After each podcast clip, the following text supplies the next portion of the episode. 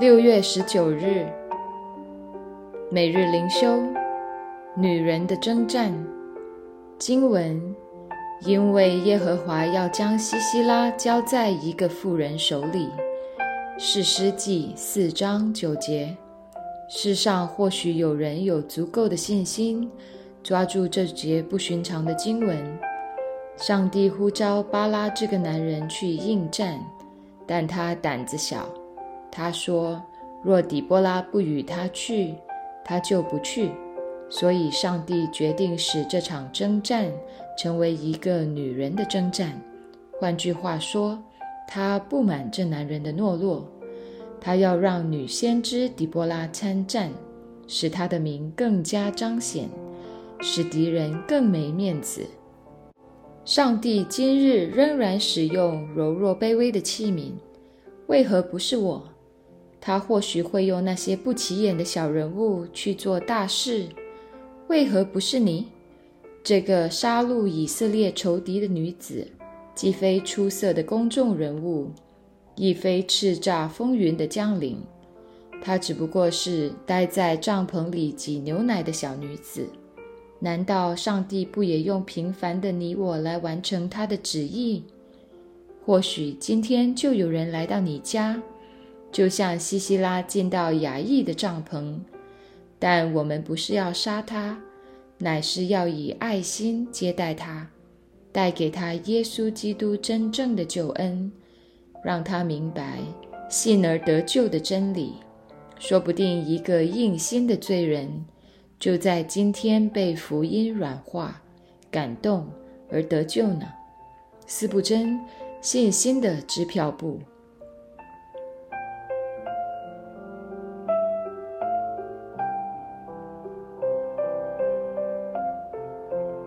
每日读经撒加利亚书十二到十四章，如金金闪耀。撒加利亚书九到十一章的主题。在十二到十四章中再次出现。随着经文向前推进，越接近耶和华所定的那日，作者发出的预言就更加热烈。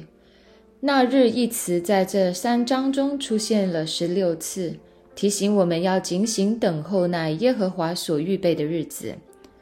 先知从战争与胜利的主题开始，地点在耶路撒冷。因为分散的被掳之人已经归回，这座原本属于上帝的城市，曾经被仇敌团团包围。在这个过程中，甚至连犹大百姓自己也已经放弃了首都。然而，直到上帝的介入，这一切压力才遭到化解。上帝使耶路撒冷成为一块重石头，使所有尝试将它举起的仇敌都因此受伤。因为他们乃是在与上帝为敌。当那日上帝的大能得胜一切势力时，拯救临到了耶路撒冷。然而犹大百姓此时并不是岁月静好的坐等那恩典掉到自己头上。十二章十节接着说：这些在经历了各样灾难后蒙上帝保守的渔民们，将聚在一起，为罪悲哀。上帝宣告，他要将那施恩、叫人恳求的灵浇灌大卫家和耶路撒冷的居民，以至于他们仰望上帝。这里预言道，在末日，所有属上帝的百姓将完全向上帝悔改，成为自己的罪，并为罪而自卑。进入十三章，当上帝的百姓主动承认自己的罪过。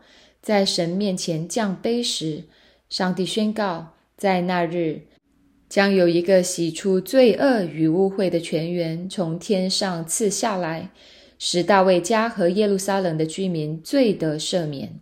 在这里，上帝不断把他的救恩与大卫家联系在一起，很清楚地指向了几百年以后即将道成肉身的主耶稣基督。接下来的经文，撒加利亚预言了上帝国度降临后，这个世界将会有的样子。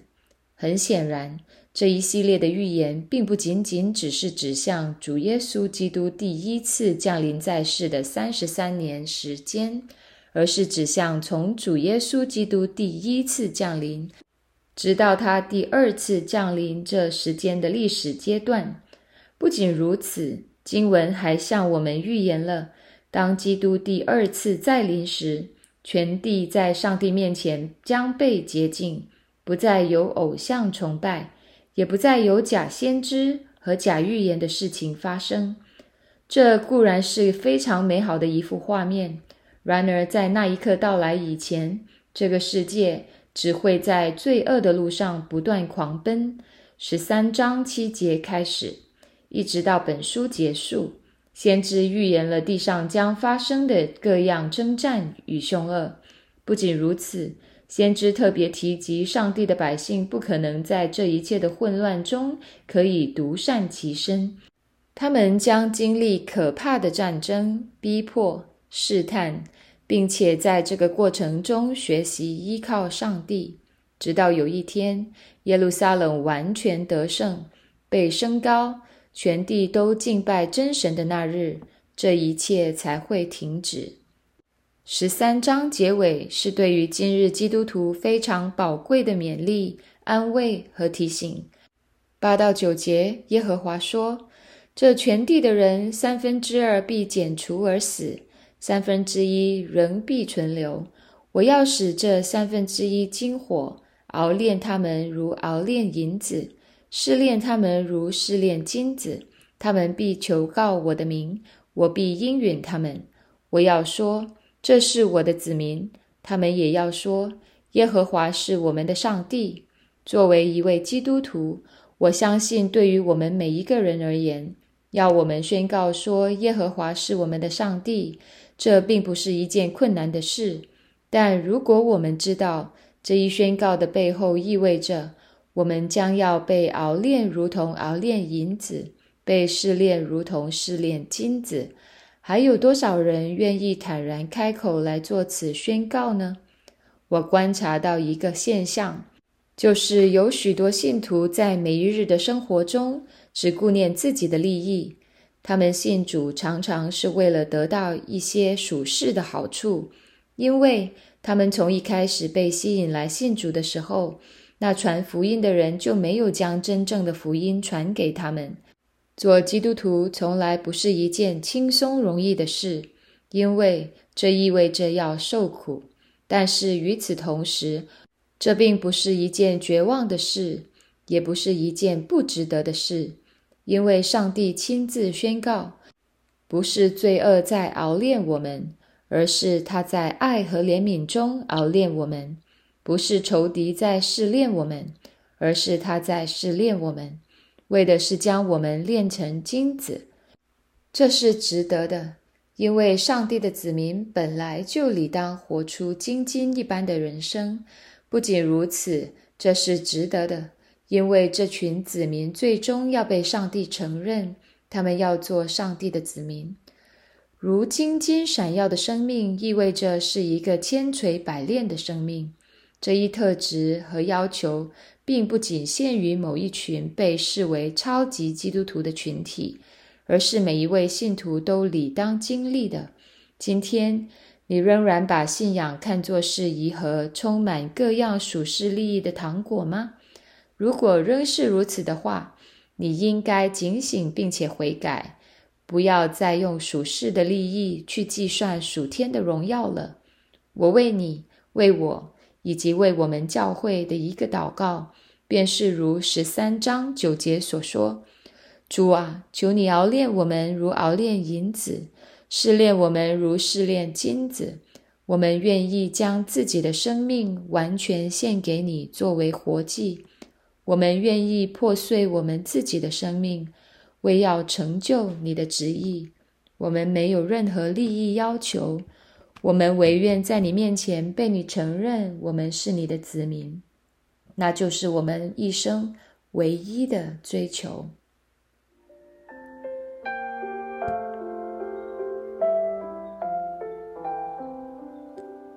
反思与祷告，有一首诗歌这样唱道。你若不压橄榄成渣，它就不能成油。这是你对基督徒一生的理解吗？你是否曾经带着属世的势力的眼光来看待信仰？你信主是为了得着什么呢？彰显上帝的荣耀对你而言是一个虚幻的概念吗？还是一个实实在在在这一生中行做万事的理由？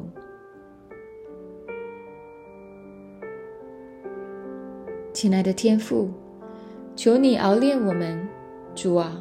我们愿意被你所熬炼，被你所塑造，以至于我们这一生成为你眼中有用的器皿。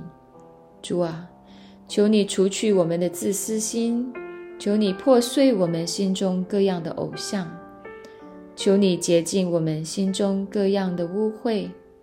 天父，我更是恳求你洁净我们教会，使我们在凡事上。都思考如何荣耀你的名，而不是思考如何自保，如何为自己谋利，如何为自己累积财宝。主啊，你说我们将自己的生命献上，本是理所当然的敬拜。就求你使我们遵行你的命令，在这一生中如此行。主啊。我们这一生短暂又渺小的生命，算得了什么呢？我们的生命如果不是被你使用，就是在最终成为污秽又肮脏的尘土。天父，求你怜悯我们，使我们自己以及我们的教会，有一天可以如金金闪耀。如此祷告，是奉我主耶稣基督的名求。阿门。以上读经分享与祷告来自杨文浩传道。